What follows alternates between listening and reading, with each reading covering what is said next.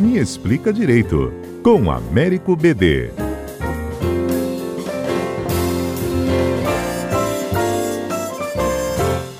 Américo BD, bom dia. Bom dia, Patrícia. Bom dia, ouvintes. Olha, o assunto de hoje ele é bem delicado. Uh, um procedimento de saúde pode ser recusado uh, por um hospital por ele seguir alguma diretriz religiosa? Trago esse assunto por conta de uma ocorrência né, nesses últimos dias de um hospital em São Paulo que se negou a colocar o DIL o dispositivo intrauterino, né, de prevenção à gravidez, digamos assim, numa pessoa, numa mulher que procurou o serviço, dizendo que isso ia contra as diretrizes do hospital. E aí, BD, isso pode? Bom dia, ouvintes. Bom dia, Patrícia. Então, esse é um tema, como você colocou, bem sensível. E o direito, ele tem duas posições sobre esse tema. Como eu falei, não vai, não, nós não temos um consenso. É, porque a Constituição garante a liberdade religiosa. E essa liberdade religiosa ela não é exclusiva das pessoas físicas. Então, é, para uma corrente, o hospital, é, quando você procura um hospital ou uma escola, a analogia seria a mesma, a fundamentação é a mesma. Com um determinado perfil religioso, você já sabe que o tratamento nessa escola e nesse hospital será dentro das balizas daquela religião o Estado é laico, mas veja que o caso foi no hospital particular, como se fosse numa escola particular. Então você também aí pode traçar diretrizes religiosas para essa escola e para esse hospital. Para outra posição, ele vai dizer que não, que ah, quando você trata com saúde, nunca a saúde será um bem exclusivamente privado, que o necessariamente o Estado, o interesse público prevalece e que nenhum hospital pode recusar tratamento. Então, para essa segunda posição, é, independente do tipo de religião daquele hospital, é, é, necessário, é necessário que haja a realização do, do tratamento. Veja que essa questão do DIL é uma questão importante, mas é uma questão que não causa dano imediato à pessoa. Porque um outro tema extremamente polêmico é a questão de transfusão de sangue e testemunha de Jeová. Uhum. E aí isso pode provocar a morte da pessoa se não fizer a transfusão de sangue. Mas aí normalmente é o paciente que se recusa e não o hospital que se recusa, né? Uhum. Mas a, a situação no desenho jurídico é justamente esse. É, é, qual é o limite do alcance da liberdade de expressão na relação entre particulares. Existem hospitais, por exemplo, que dependendo da religião, a comida tem que ser diferente, o horário de visitação tem que ser diferente, os plantões são diferentes. Então, todo esse tipo. É, Existem religiões que, inclusive, é, uma médica estava prestando um depoimento interessante, que, por exemplo, os muçulmanos preferem que os enfermeiros sejam do mesmo sexo. Então, se for um homem, ele deve ser tratado por um homem, por questões religiosas. Uhum. Então, tudo isso interfere na prestação do serviço. A grande dificuldade é esse entendimento que, no caso do hospital, nunca é uma relação 100% privada. Você, para uma corrente, você teria sempre essa questão que a saúde é um dever do Estado pelo 196 da Constituição e, portanto, nós temos sempre é, normas de direito público para essa relação. E já a outra posição fala não. Se eu tenho um hospital israelita, por exemplo, se eu tenho um hospital católico beneficente, se eu tenho um hospital é, evangélico, é, essa diretriz daqueles que, com, que é, pagaram para o hospital, ela vai interferir na, no tratamento. Uhum. Uma questão de interpretação muito complicada, né? Porque, por exemplo, é, muita gente encara o DIU como um dispositivo de prevenção, de evitar uma gravidez. Mas o hospital teria alegado que isso seria quase um aborto de um ser vivo. Mas não tem um ser vivo ali, justamente para evitar que se forme um ser vivo. Isso estoura aonde? Na mão do juiz, se houver aí um, um um processo em cima, o juiz é que teria que definir, então, ficar entre duas partes e definir uma situação como essa? Exato. Quando eu falei assim que não é uma questão, porque no caso o DIL você não vai, é, você pode colocar, você pode se prevenir de outras formas, uhum. sem provocar a morte daquela pessoa, se provocar.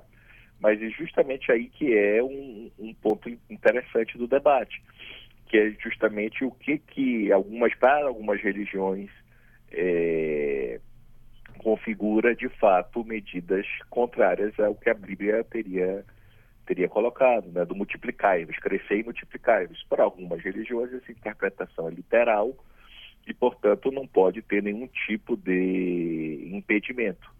E já para outras não, essas, essas técnicas modernas, elas não são técnicas que violam preceitos religiosos. Uhum. A lei porque toda vez que a gente vai discutir o alcance da liberdade, e a, e a religião é um dos exemplos de liberdade, é, é, quase sempre você vai ter, de fato, questões bem difíceis e isso vai acabar tendo que parar no judiciário, depois uhum. nos tribunais e, por fim, no próprio Supremo. Né? Pois é, mas aí fica numa situação delicada, porque quem julga, o juiz, né, quando chega no final na mão dele, também tem um pouco da. Pode, também tem não, pode haver um pouco da tendência pessoal desse juiz na hora de julgar, se ele também for um evangélico, um católico, um ateu, ou, né, também fica, também fica pela certo... vontade dele ou pelo que ele pensa, Pronto. pelo que ele acredita. Esse é, um, esse é um ponto muito importante. Alguns falam que, na verdade, nós vivemos o que eles chamam de realismo jurídico. O direito é aquilo que o juiz diz que é. Uhum. é. Essa é uma concepção dos Estados Unidos, que fala que a Constituição é aquilo que a Suprema Corte diz que é. Não é que o direito, não é que o juiz vai constituir o direito, não é que o juiz vai ter que ter todo o cuidado para essas suas pré-compreensões, para que essas suas, sua religião, por exemplo, não interfira nos seus julgamentos. Uma coisa é o juiz na sua vida privada, outra é ele como julgador. Agora, o parlamento, essa questão poderia ser expressa, primeiramente tratada pelo parlamento. O problema é que a Constituição, muitas vezes, permite que haja mais de uma resposta correta, justamente pela plasticidade e complexidade do caso. E aí, acaba que pode virar uma loteria ou virar uma questão quantitativa. Quer dizer, quando você chega no Supremo, por exemplo, e sai um 6 a 5, você não vai me dizer que os outros cinco estão errados e seis estão certos, uma única mudança pode mudar o resultado. Então, em alguns temas, é, o que é certo ou errado, ele é relativo no direito mesmo. Por quê? Porque não existe um único caminho é, para os casos difíceis. Quase toda vez que você discute liberdade religiosa, é, você vai ter sim, e a própria religião às vezes muda, a própria religião ela tem seus princípios, tem seus dogmas, mas elas acabam é, mudando ao longo do tempo. Então o direito também tem essa plasticidade, o direito também ele acaba que para alguns problemas ele não tem assim uma única solução. Veja que é, esse mesmo problema ele mudaria por completo, porque, como, como você falou, isso foi na cidade de São Paulo. Uhum. Então, São Paulo, existem outros hospitais que podem prestar esse tratamento. Agora, se fosse uma cidade do interior, a única, o único hospital do interior é, que pode prestar, que poderia colocar o DIU era aquele. Veja que isso muda por completo a resposta, a eventual resposta. Porque é, você já, é, num caso, você tem outras opções de equivalente, e no outro você já praticamente ou obriga a pessoa a sair da cidade ou você tem que dar uma maior liberdade para atuação é, contra a, a, vontade do hospital. Uhum. Então você é, verifica que todas essas circunstâncias, esses detalhes influenciam no julgamento da causa. Uhum. Então é, a, a, decisão jurídica é por isso que eles falam é, nós quase nós temos a decisão final do processo, mas nós não temos a última decisão, porque a própria sociedade com o tempo pode provocar a mudança de concepção com que o legislador faça uma outra alteração na própria Constituição e aí o juiz tem que aplicar agora a nova regra constitucional e mudar o resultado. Pois é, é, você falou sobre a cidade de São Paulo que existem outras unidades de saúde que poderiam fazer o procedimento no lugar desse que se recusou. É nesse caso, então, até onde o Ministério Público vai? Porque o Ministério Público de São Paulo abriu uma investigação para apurar essa situação. Até onde ele vai conseguir, já que existem vários fatores envolvendo esse caso? Pronto. A, a Constituição, no artigo 129, ela estabelece é, quais, qual é o limite de atuação do Ministério Público e o Ministério Público tem uma atuação muito ligada com a proteção de direitos fundamentais.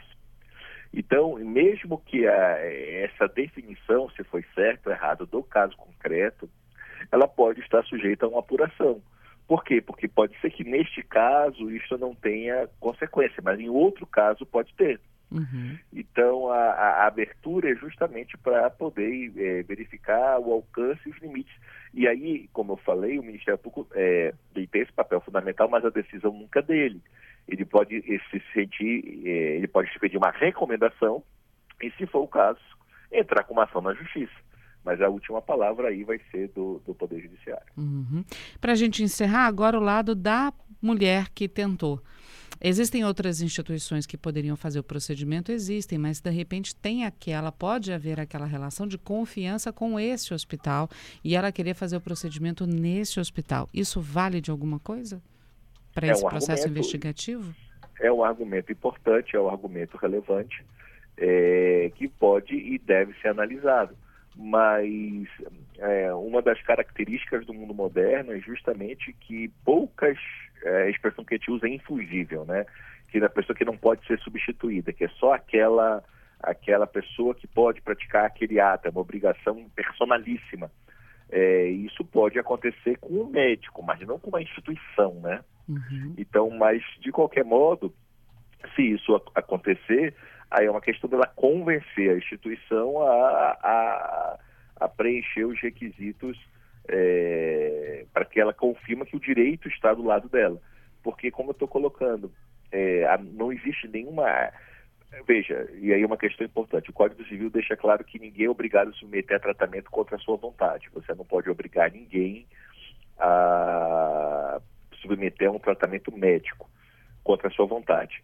Do outro lado, quer dizer, eu não posso, uma pessoa com câncer, eu não posso obrigá-la a fazer quimioterapia. Ela que tem que decidir o que ela quer ou não quer da vida.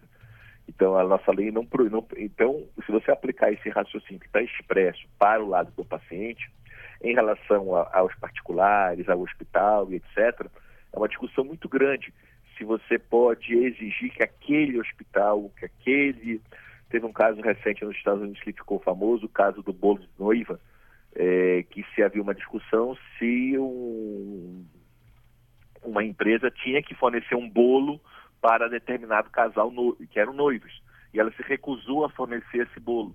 Então essa, esse debate se você é obrigado a atender alguém mesmo na iniciativa privada, é, isso também dá um outro uma outra quarta-feira só para te discutir esse uhum. limite e esse alcance sobre direitos fundamentais nas relações entre particulares. Se você pode, se os hotéis que proíbem crianças, se você isso é válido, se isso não é válido, todas essas questões e esses limites, por exemplo, se, é, se são válidos ou não. Então, tem posição para os dois lados, não é uma solução que tem uma resposta definitiva. BD, obrigada mais uma vez por estar conosco aqui nas quartas-feiras. Obrigada também por hoje e por esse mês de janeiro, viu? Semana que vem, Fernanda Queiroz já estará com você. Eu que agradeço, Patrícia, você e a todos nós. Um grande abraço. Valeu. Grande abraço, até quarta.